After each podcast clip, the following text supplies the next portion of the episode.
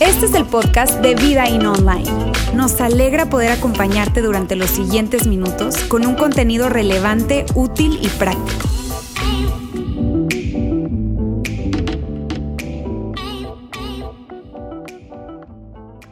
Amigos, muy buenas tardes. ¿Cómo se sienten? ¿Cómo están?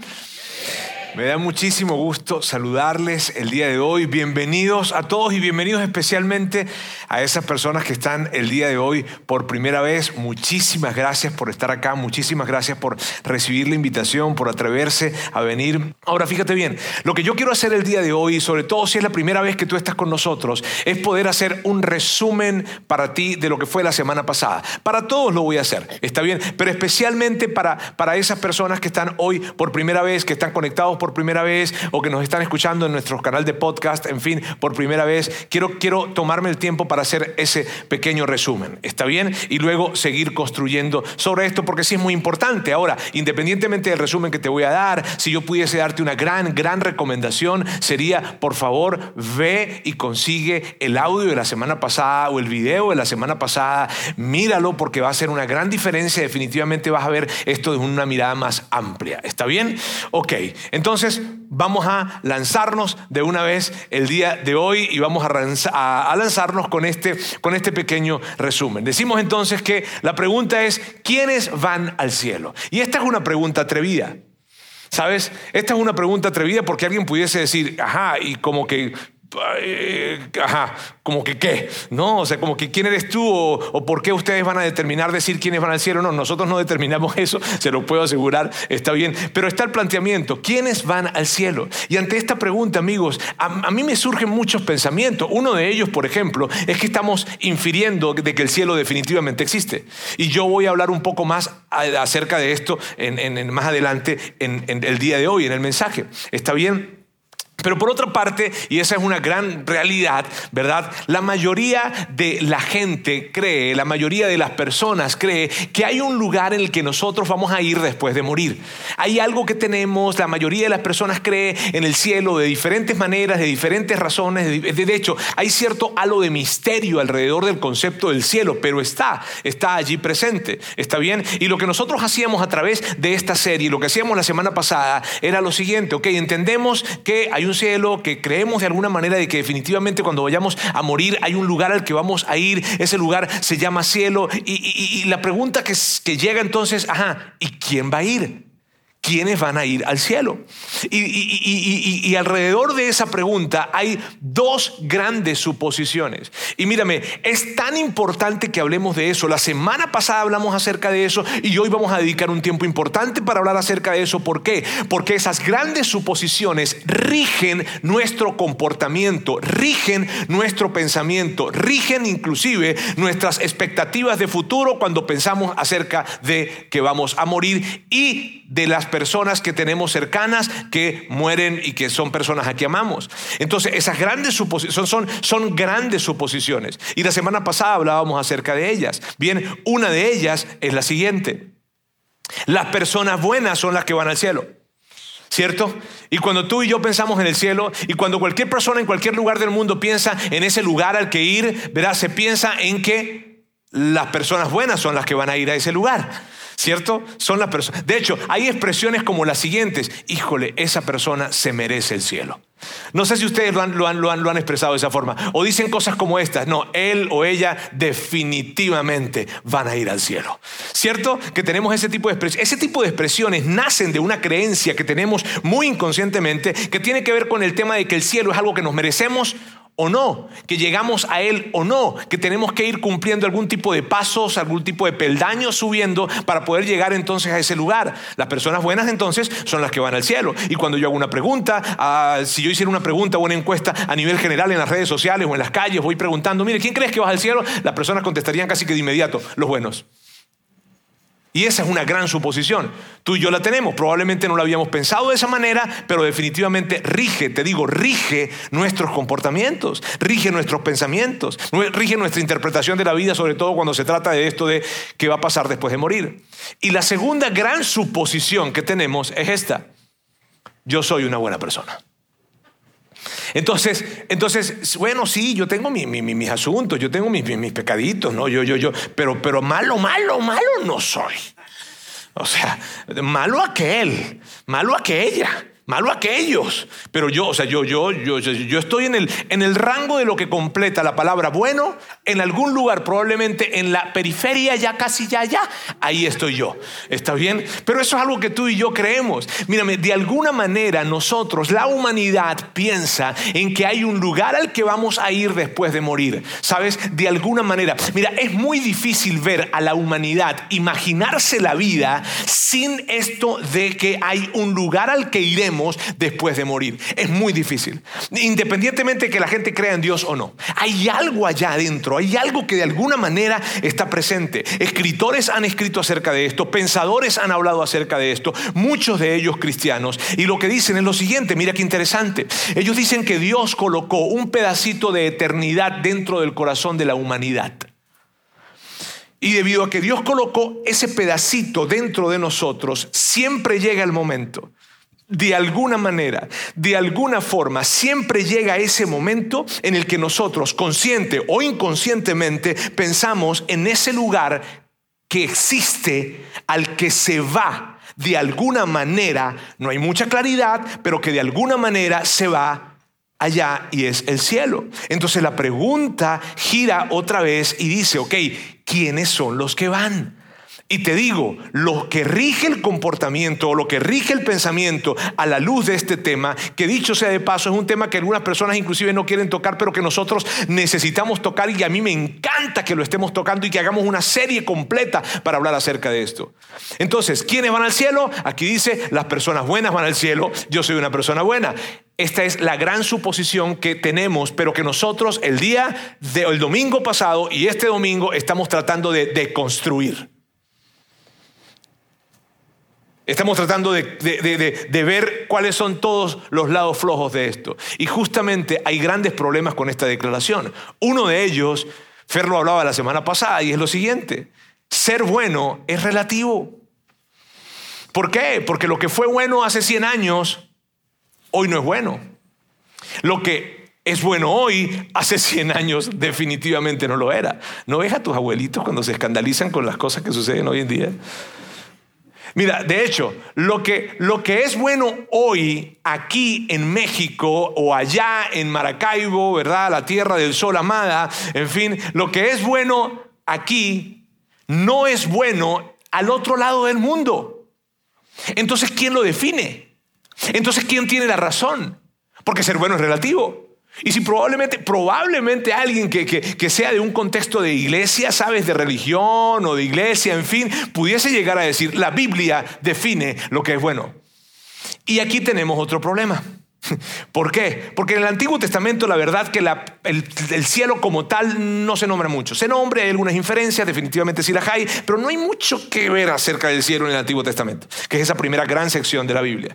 En el segundo, eh, en la segunda parte, en el Nuevo Testamento, hay mucho que hablar acerca del cielo. Ahora, el asunto es este, que puesto los lentes con esto de que las personas buenas son las que van al cielo, híjole, cuando vemos la Biblia definiendo lo que está bien y lo que está mal, lo que es bueno, lo que es correcto y lo que no, la noticia que te tengo es esta. Tú no pasas el filtro. y no quiero que vaya a sentirse que te estoy juzgando, porque tú no lo pasas, ni yo tampoco. O sea, yo casi. o sea, tú no lo pasas, ni yo tampoco. ¿Sabes? Nadie pasa el filtro. No lo, nadie. O sea, no, no te pongas a rascarle mucho porque no lo pasas. No lo pasas. Mira, Pablo, es más, te, voy, a argumentarte con esto. Pablo, quien era una, o sea, una, de las, una de las personas más emblemáticas del primer siglo, uno de los promotores principales de la fe cristiana, un crack, el Pablo. El Pablo escribió sin proponérselo, pero terminó escribiendo casi la mitad del Nuevo Testamento. Imagínate, él, ok, que hay alguien a quien acudir, a quien respetar con respecto a estas cosas, es él. Él dijo lo siguiente: Él dijo, no hay un solo justo y, a mí me hubiese gustado que, no, ya, que hubiera una pausa aquí. Dice, no hay un solo justo. Y luego dijo, ni siquiera uno. O sea, no hay Y Pablo está hablando esto en un contexto en el que había una suerte de, comparación, o había los judíos por una parte, los gentiles, que los gentiles son todas aquellas personas que no son judíos y andaban como que, híjole, como quienes somos mejores que nosotros los judíos, que no sé qué, qué tal. Y Pablo dice, ¡eh! Ni uno.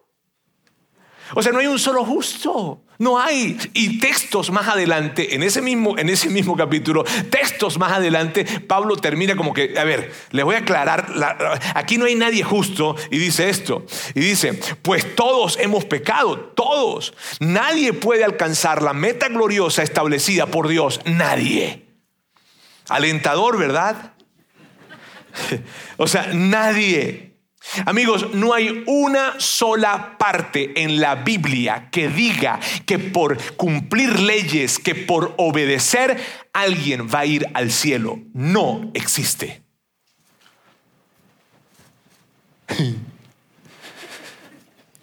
Imagínate eso. Ahora, a la luz de esto, a la luz de, lo que venimos hablando, a la luz de este pensamiento de que las personas buenas son las que van al cielo, y amigos, estamos haciendo tanto énfasis en esto porque es una gran suposición que tenemos muy incorporada, muy incorporada. A la luz de esto de que las personas buenas son las que van al cielo, cabría otro tipo de pregunta. Y la pregunta que cabría sería esta. ¿Qué tan bueno es suficientemente bueno? O sea, ¿qué tan bueno hay que ser? ¿Qué tan bueno? ¿Será que si cumplo el 70% de las veces pasé? ¿Será que las motivaciones cuentan? ¿Las intenciones cuestan? ¿O las intenciones cuestan? Eh, perdón, ¿cuentan? ¿Será? O sea, la regué, pero no era mi intención, por lo tanto, cero mata cero. O sea, o sea hay una claridad en la que, en la que, en la que se dice de alguna forma que, que, que si yo cumplo el 70% de las veces, entonces lo voy a... Hay, ¿sabes que no existe esa claridad? Y sabes qué me lleva, que, esto es muy interesante porque esto es una invitación a un pensamiento filosófico probablemente, o un pensamiento, más que filosófico, un pensamiento eh, crítico. Ok, ya va. Entonces, las personas buenas son las que van al cielo, ¿cierto? Ok, pero ¿qué tan bueno hay que ser suficientemente bueno para ir? O sea, el 70, el 80, el 90, el 95, el 99, pero tienes que decirme algo. Y sabes, no hay. Y como no hay, ¿sabes lo que pudiésemos inferir entonces? Si tú y yo pensamos, si la humanidad piensa que las personas buenas son las que van al cielo, lo que pudiésemos inferir es lo siguiente, que Dios no es bueno. ¿Por qué? Porque si Dios, que es el Dios de los cielos, está bien, no el Señor de los cielos, no, el Dios de los cielos. Los que se ríen entienden a qué me refiero, ¿verdad? Ok, si Dios, que es el Dios de los cielos, el jefe, ok, el que dice aquí en esta historia, yo soy el que veo quién va a entrar y quién no va a entrar. Él dice, supuestamente, que los buenos son los que van a ir al cielo, pero no da claridad, no dice cuánto, no dice qué porcentaje, no dice si las intenciones cuentan. Es como que si estuviera ocultando información, ¿sabes? Ok, van a ir al cielo, pero no te voy a decir. Entonces Dios no es bueno. De hecho, pudiésemos inferir lo siguiente también, que Jesús estaba equivocado. ¿Por qué? Porque Jesús no enseñó nunca que por cumplir leyes y que por obedecer alguien iba a ir al cielo. Él no lo enseñó. De hecho, Jesús insinuó, cuidado con esto, Jesús insinuó que la gente mala va al cielo.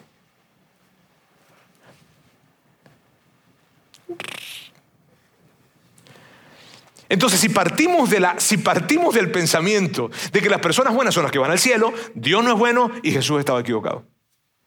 Imagínate. Ahora, si nosotros seguimos los evangelios, y los seguimos, ¿ok? Vemos Mateo, Marcos, Lucas, Juan, esas cuatro biografías de la vida de Jesús, y lo vemos a detalle, lo que sí nos vamos a encontrar y que es espectacular es que Jesús niveló el terreno para todos. Eso está chido.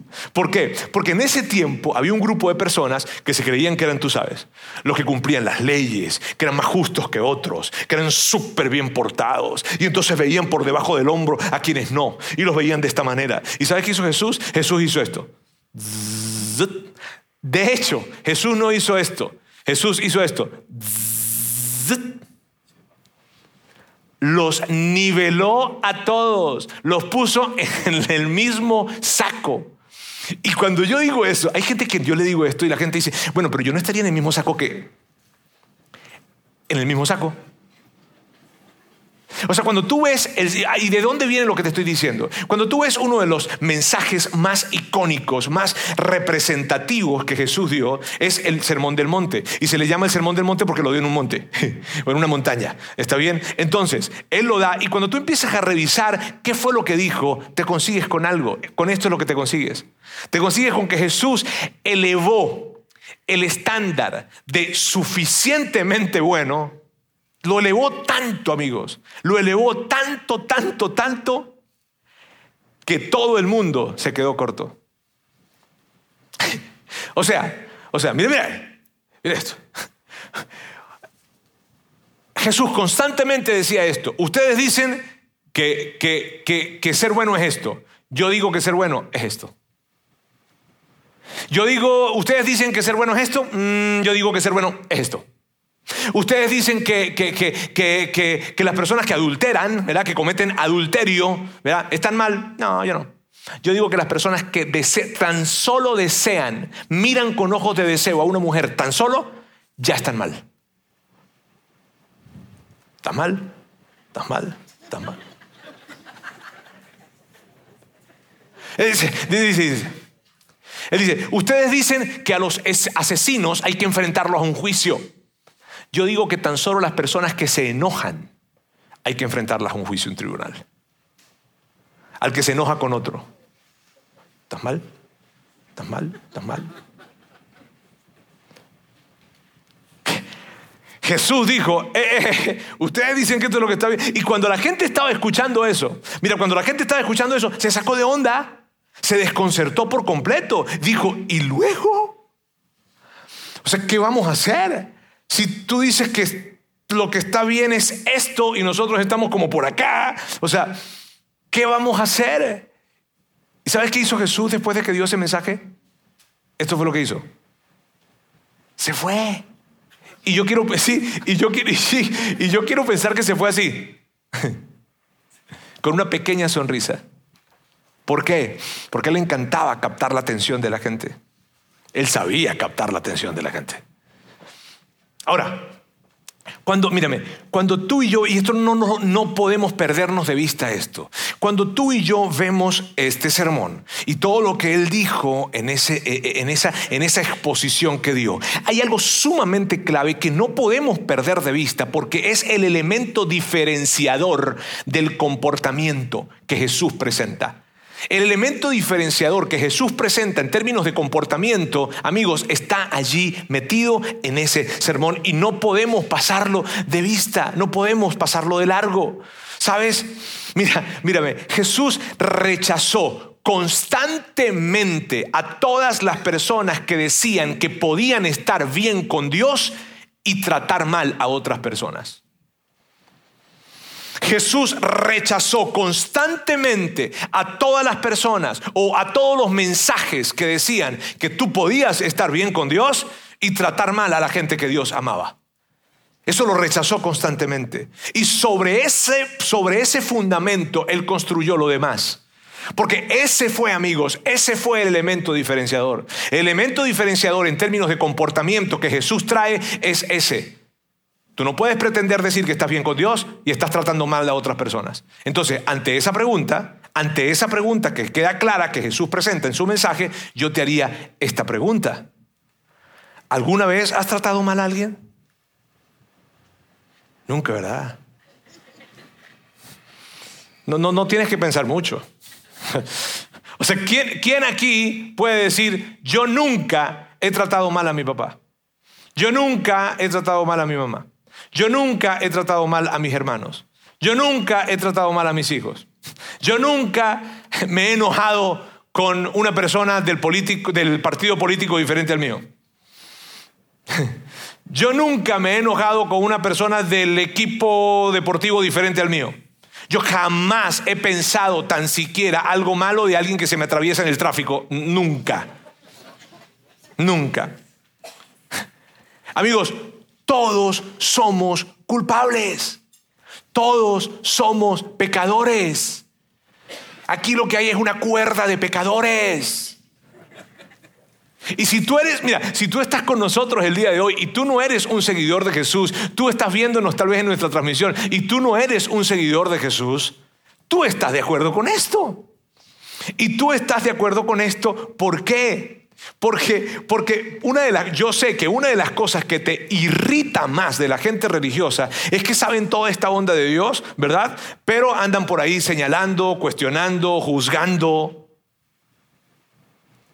condenando a otras personas, ¿cierto? Entonces hace todo el sentido del mundo para ti, lo cual, amigos, es totalmente diferente a lo que Jesús enseñaba.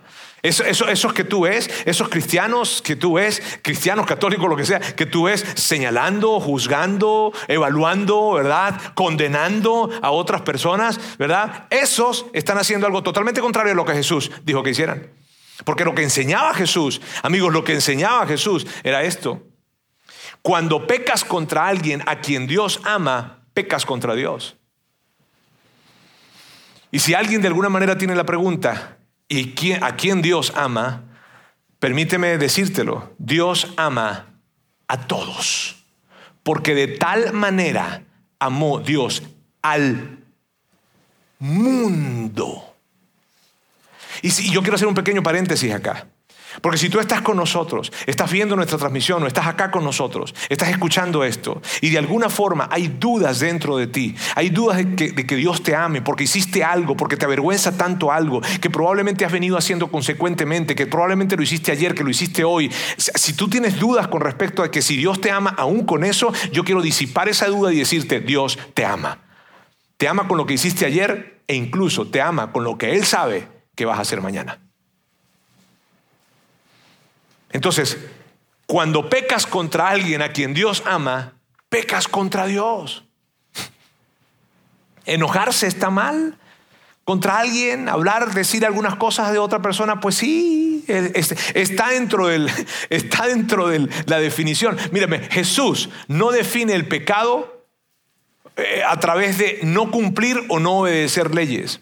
Jesús no define el camino para estar bien con Dios a través de cumplir una tradición judía. No, todo, todo tiene que ver con cómo tratas a las otras personas. Entonces, volvamos a la pregunta. ¿Alguna vez has tratado mal a alguien? Qué honestidad tan grande se respira en este cuarto. Amigos, todos somos pecadores, todos. Los que se portan mejor y los que se portan peor. Todos somos pecadores, todos. Según los criterios que se presentan, todos. Aquí nadie se escapa, así que por favor no me andes mirando por debajo del hombro. Así que por favor no andemos mirando a alguien por debajo del hombro. Todos estamos en el mismo saco. Y si de alguna manera tú sientes, híjole, está viendo el mismo saco, pero en un saquito apartecito de cuidado, porque estarías despreciando a alguien que Dios ama.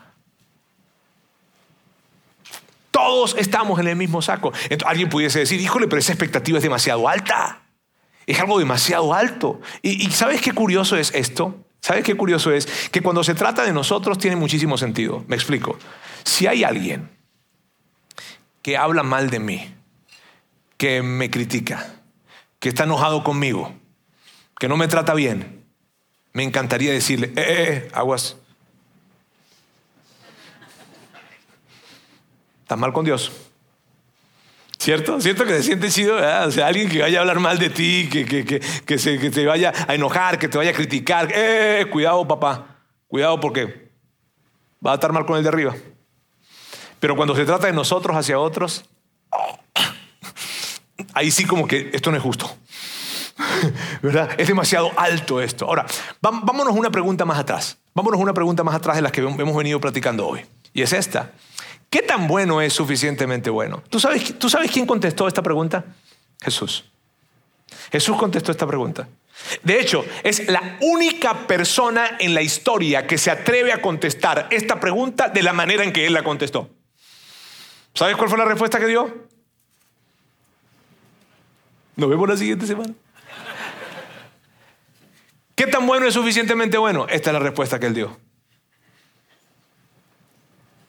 Yo, o sea, él, yo soy suficientemente bueno como para entrar en el cielo. Y les tengo noticias. Ninguno de ustedes es como Jesús.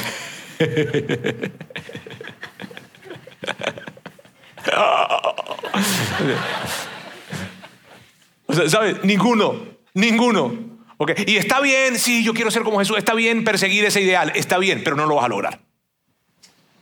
Está bien perseguirlo, yo animo a la gente que lo haga, yo persigo ese ideal, pero no lo voy a lograr. No lo voy a lograr, tú no lo vas a lograr. Entonces, ¿sabes qué conclusión, a qué conclusión me lleva esto? A lo siguiente, lo que nosotros necesitamos no es un conjunto de leyes ni reglas que obedecer, lo que nosotros necesitamos es un Salvador. Eso es lo que nosotros necesitamos, eso es lo que esta humanidad necesita. Ahora, Pablo nos ayuda a contestar esta pregunta. ¿Y entonces quién va al cielo? Porque, Roberto, por donde nos ha llevado, nos ha llevado cada vez más abajo. Entonces, ¿quién va al cielo? Pablo nos ayuda a contestar esta pregunta, ¿sabes? Y Pablo, Pablo, Pablo fue el mismo que dijo esto. Mira, esto es súper increíble. Pablo fue el mismo que dijo, no hay nadie mejor que yo cumpliendo la ley. Y fue el mismo que dijo, no hay un pecador más grande que yo. Si ves qué interesante eso, cumplir me coloca en el mismo lugar del peor pecador. ¿Por qué él dijo eso? Porque él sabía lo que Jesús había dicho con respecto a la gente. Entonces Pablo dice, y Pablo escribe, y mire lo que Pablo escribe en una de las cartas que escribió. Dice, hablamos en nombre de Cristo cuando les rogamos. Él estaba hablando a los corintios, a un grupo de personas que vivían en Corinto y a los alrededores. Y para ti, para mí, para toda la humanidad. Ahora mira bien, él dice, hablamos en nombre de Cristo cuando les rogamos. O sea, el deseo de Cristo para ustedes, lo que Cristo desea que ustedes hagan, queridos amigos. Pablo está escribiendo y está diciendo, quiero escribirles algo. Lo que les voy a escribir es lo que desea Cristo para ustedes. ¿Qué, Pablo? ¿Qué desea Cristo para nosotros? Que vuelvan a Dios que vuelvan a Dios. Lo que, lo que Cristo desea para toda la humanidad es esto, que vuelvan a Dios. Para ti, para ti que nos estás viendo, para ti que nos estás escuchando, para toda la humanidad, lo que Cristo desea es que vuelvan a Dios. Entonces, Pablo está diciéndole a este grupo de personas, hey, lo que Cristo desea es que vuelvan a Dios. Ustedes, Dios está por acá, ustedes están por acá, por favor, acérquense. Ustedes, este, Dios está por acá, ustedes están por acá, por favor, vuelvan a Él. Ustedes ustedes tienen un papel en esto. Entonces la gente lo está escuchando, los corintios lo están escuchando, tú y yo lo estamos escuchando, alguien lo está escuchando y dice, pero ¿cómo? ¿Cómo? ¿Cómo hago? Y Pablo contesta. Y lo que Pablo contesta, amigos, es otra cosa. Pablo dice esto. Pues Dios hizo que Cristo, quien nunca pecó, fuera la ofrenda por nuestro pecado, para que nosotros pudiéramos estar en una relación correcta con Dios por medio de Jesucristo. ¿Cuál es esa relación correcta con Dios? Una relación de padre e hijo, una relación cercana, personal, no distante, sino ese tipo de relación en la que Él te llama por tu nombre. Ahora, amigos, esto que está acá es la justicia de Dios. Esta es la justicia de Dios. ¿Sabes? Dios sería un Dios injusto. Dios sería un Dios injusto si Él hubiese dejado que el pecado de la humanidad no tuviera una paga. Dios hubiese sido un Dios injusto si Él hubiese dejado que el pecado de la humanidad no tuviese consecuencias. Y por eso Dios llegó y dijo, todos ustedes son pecadores y yo voy a pagar por ese pecado. Porque si no pagara, sería un Dios injusto. ¿Qué? Ahora, ¿por qué el sacrificio de uno vale para toda la humanidad? Porque en primer lugar, ese uno era su hijo. Y en segundo lugar, ese uno nunca pecó. Qué increíble. Amigos, Jesús hizo por nosotros lo que nosotros no podíamos hacer por nosotros mismos. Por eso, mis queridos amigos, esto no se trata de algo que tú puedes hacer, esto se trata de algo que tienes que recibir. Y es tan bueno que nos cuesta ver la verdad de esto. Jesús se paró hace dos mil años en este mundo, miró a la gente a la cara y les dijo, todos ustedes son pecadores. Yo vengo a pagar por su pecado. Todos ustedes no alcanzan, pero yo voy a hacer la escalera para que lleguen. ¡Qué chulada! ¿No les parece? Esto es increíble. Entonces, amigos, ante todo esto nos hacemos otra vez la pregunta, ¿quién va al cielo? ¿Quién va al cielo? Las personas buenas no van al cielo. ¿Por qué? Porque nadie es lo suficientemente bueno como para ir. Así que no me muestres tus credenciales. No me digas, mira, yo soy generoso, yo voy a la iglesia, yo voy los domingos, yo trato bien a mi suegra. No, no, no, no. Sabes, no va a alcanzar, ni con lo de tu suegra va a alcanzar. Las personas buenas no van al cielo. Y yo insisto en esto y me encantaría quedarme en esto y me encantaría seguir predicando todo el día acerca de esto. Las personas buenas no van al cielo. Eh, ok, entonces entiendo, las personas buenas no van al cielo. Entonces, ¿quién va al cielo por el amor de Dios? ¿Quién? Las personas perdonadas van al cielo. Esto, amigos, es algo que nadie en la humanidad hubiese podido diseñar. Esto es un diseño de Dios, en donde Él dice, las personas buenas no van al cielo, porque nunca vas a poder ser tan bueno como para llegar. Los que van al cielo son los perdonados. ¡Wow! Mira, Lucas, Lucas, quien, quien investigó durísimo acerca de todo lo que pasó con Jesús. Lucas quien se metió un clavado, pero bárbaro. Él escribe detalles y él escribe algo acerca de Jesús, de sus últimos momentos, que es desconcertante. Y quiero que lo veas.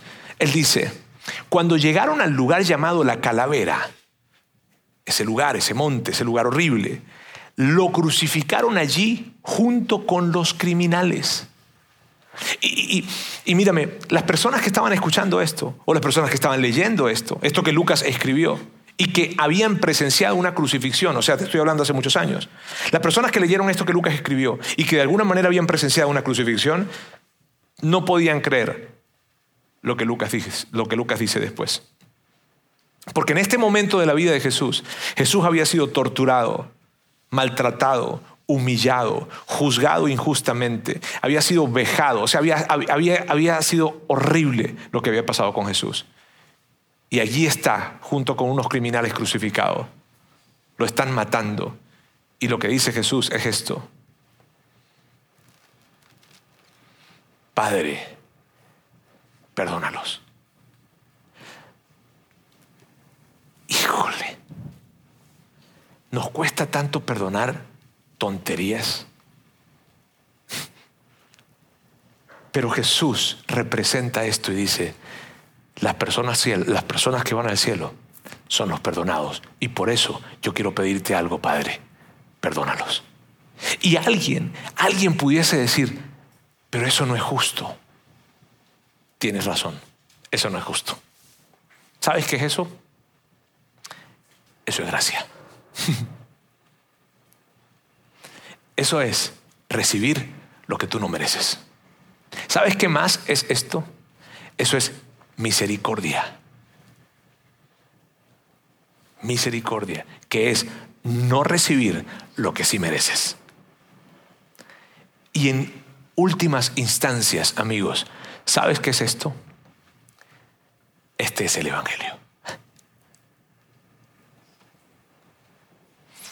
Estas son las buenas nuevas de salvación. Por eso Evangelio significa buenas noticias. Estas son las buenas noticias. ¿Cuáles son las buenas noticias? La buena noticia de que tú cuentas con el perdón de Dios, que cuentas con el gran regalo. ¿Cuál regalo? El regalo del perdón de Dios, el regalo de saber de que tú y Dios están bien, no por algo que tú hayas hecho, sino por algo que Él ya hizo por ti en la cruz, pagó por tus pecados. Eso es lo que sostiene nuestra fe. Y alguien pudiese decir, pero ¿cómo puedo estoy seguro de eso? O sea, ¿cómo puedo yo estar seguro de eso? ¿Cómo lo estoy? Pablo, unos 10 o 15 años, probablemente unos 15 años después de que todo esto sucedió, probablemente un poco más, él escribió algo, algo poderosísimo. Una de las cosas que me encantan de Pablo es esto que él escribió, porque está conectado totalmente con Jesús y viene a responder la pregunta de cómo estoy seguro de esto. Pablo escribió, te digo, unos 15, 20 años después, de que todo esto hubiese sucedido, todo lo de Jesús, Él escribió esto. Ahora, hermanos, y les está hablando a los corintios, ahora, hermanos, y te está hablando a ti y me está hablando a mí. Ahora, hermanos, quiero recordarles las buenas noticias que yo les prediqué, porque Pablo estuvo con ellos. Pablo estuvo allá en Corinto. Está bien, y estuvo un tiempo importante con ellos. Entonces, dice que yo les prediqué cuáles fueron esas buenas noticias, y aquí viene el resumen de esas buenas noticias, que Cristo murió por nuestros pecados según las escrituras, que fue sepultado y que resucitó al tercer día. Y luego dice algo como que te lo quiero sustentar. Dice lo siguiente, que se apareció a Cefas, o sea, a Pedro, y luego a los doce. Después apareció a más de 500 hermanos a la vez, la mayoría de los cuales vive todavía. ¿Tú sabes qué significa esto? ¿Tú sabes qué significa esta parte donde dice que la mayoría de las personas vive todavía? Lo que representa es lo siguiente, amigos. Señores, lo que les estoy diciendo, ustedes pueden ir a comprobarlo.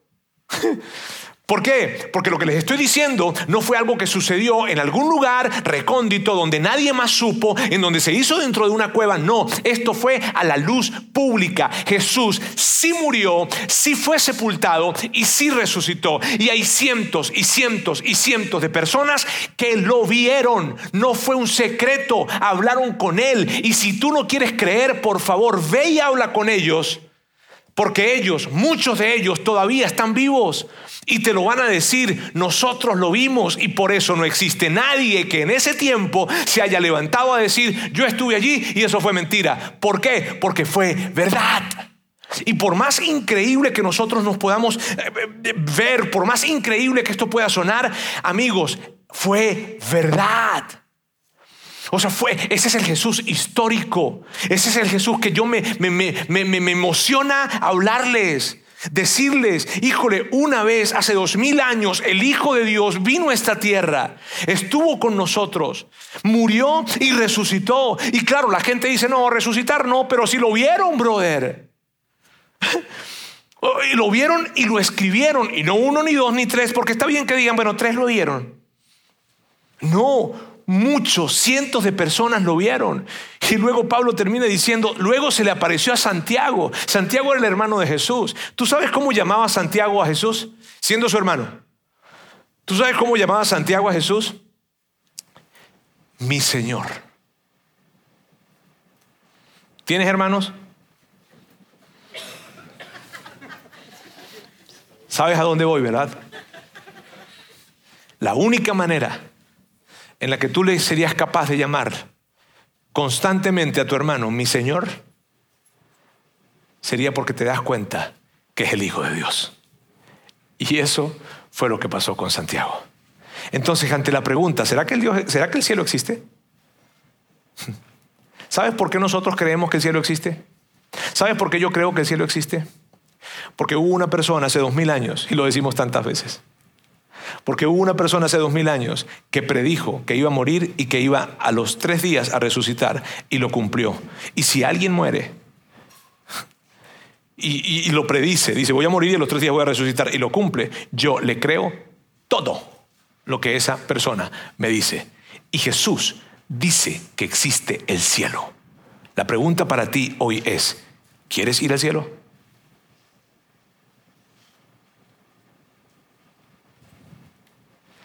La pregunta para ti es esta. ¿En qué estás confiando para que te lleve al cielo? Porque tu bondad no alcanza. Yo, estoy seguro que, que aquí la gran mayoría quiere ir al cielo. De hecho, habrá personas que dicen, si existe, quiero ir. Yo te expliqué ahorita por qué nosotros creemos. Y lo que te quiero decir es lo siguiente. La única forma en la que alguien pueda, y yo me atrevo a decir esto, la única forma en la que alguien pueda realmente estar en el cielo y llegar a estar en el cielo es porque coloca su confianza en Jesucristo y en el sacrificio que él hizo por mis pecados y por los pecados de la humanidad. Es la única forma. Porque son los perdonados, pero tienes que recibir ese perdón. Ahora, mira, amigos, hay algo particular en este tipo de mensaje que les acabo de dar. Y es que, es que tú lo escuchas una, dos, tres, cuatro, diez, quince veces, y por ahí en la vez número 16 dices, ah, ahora entiendo. Por eso yo conozco tanta gente que cuando, cuando, cuando les dices, ¿quieres dar un paso adelante? Dan ese paso y lo han dado como 50 veces. Y tú dices, ¿por qué lo están dando otra vez? Porque a lo mejor esa fue la vez, la vez número 50, la vez número 51, la vez número 16, fue la vez que entendieron realmente de lo que se estaba hablando. Y lo que yo quiero decirte con esto es lo siguiente, si el día de hoy, de alguna manera, a partir de lo que estábamos hablando el día de hoy, si en algún momento de la plática que yo he tenido el día de hoy contigo, tú dijiste, ah, lo entiendo, entonces yo quiero pedirte por favor a que des un paso hacia Dios y me atrevo a decirte esto no porque te voy a decir, para que te ganes al cielo tienes que darme dinero, para que me ganes, para que te llegues al cielo tienes que no. Para que vayas al cielo tienes que recibir el perdón de Dios. ¿Alguien quiere ir al cielo en este lugar? ¿Alguien quiere ir al cielo? Amigos, lo que vamos a hacer es esto. Yo voy a colocar una oración acá en pantalla y que quiero que la hagamos. ¿Ok? Ahora yo la voy a leer primero porque no quiero que de repente tú la estés leyendo y ¡Ah! esto no lo quería decir. ¿Ok? Entonces primero lo voy a leer. Lo voy a leer y luego de que lo lea, tú la vas a ver y luego entonces juntos la vamos a repetir. ¿Está bien? En un momento la banda va a pasar porque vamos a estar aquí, vamos a terminar el día de hoy con una canción, entonces la banda va a pasar, pero vamos a terminar hoy con esto. Esa oración, ¿qué significa? Esa oración significa un paso hacia Dios diciéndole, Dios, coloco mi confianza en ti. Y en ese momento, a ti, aquí en tu muñeca, se te coloca un brazalete que dice cielo. Entonces, yo voy a leerlo y luego lo vamos a leer juntos. ¿Está bien? Padre Celestial, he maltratado a personas que tú amas, he pecado, no solo necesito hacerlo mejor, necesito perdón, necesito un Salvador. Y hoy acepto a Jesús como mi Salvador. Ya no confiaré más en mi bondad, confiaré en tu bondad inmerecida hacia mí. Acepto la muerte de Jesús como el único pago y total finiquito por mi pecado. Amén. Entonces, yo lo que quiero pedirles es algo. Quiero pedirles que, que se coloquen en pie. Y que, mira bien, si tú ya has hecho esta oración, que puedo pensar que hay varios acá que ya han hecho esa oración. Si ya tú has hecho esa oración, yo te quiero, yo te quiero pedir que por favor la hagas otra vez. ¿Ok? Que hagas otra vez esa oración. Y que la hagas en voz alta ¿Por qué? Porque las personas que están en este lugar, que probablemente va a ser esa vez número 11, pero que la entendieron, o que probablemente va a ser la primera vez que la hagan, no se sientan incómodos, está bien, diciéndolo, sino que se sientan acompañados por todo este auditorio y por todas esas personas que están conectadas al decirlo. ¿Está bien? Entonces juntos la vamos a leer. ¿Vale? Muy bien. Entonces, a la cuenta de tres, vamos a leerla. Uno, 2 y 3. Padre Celestial, he maltratado a personas que tú amas. He pecado. No solo necesito hacerlo mejor, necesito perdón, necesito un Salvador. Y hoy acepto a Jesús como mi Salvador.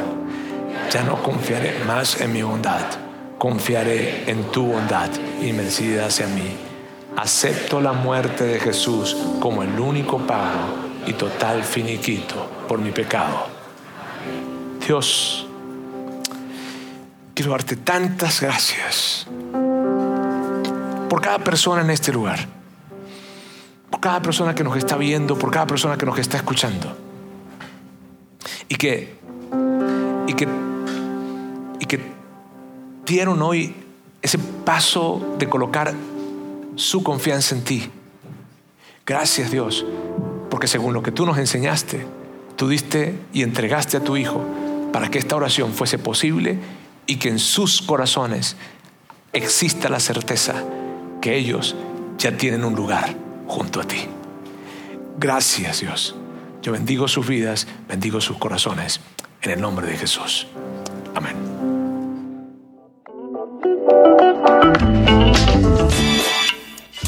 Conectado a los contenidos de Vida In Online a través de nuestro sitio web y de las redes sociales.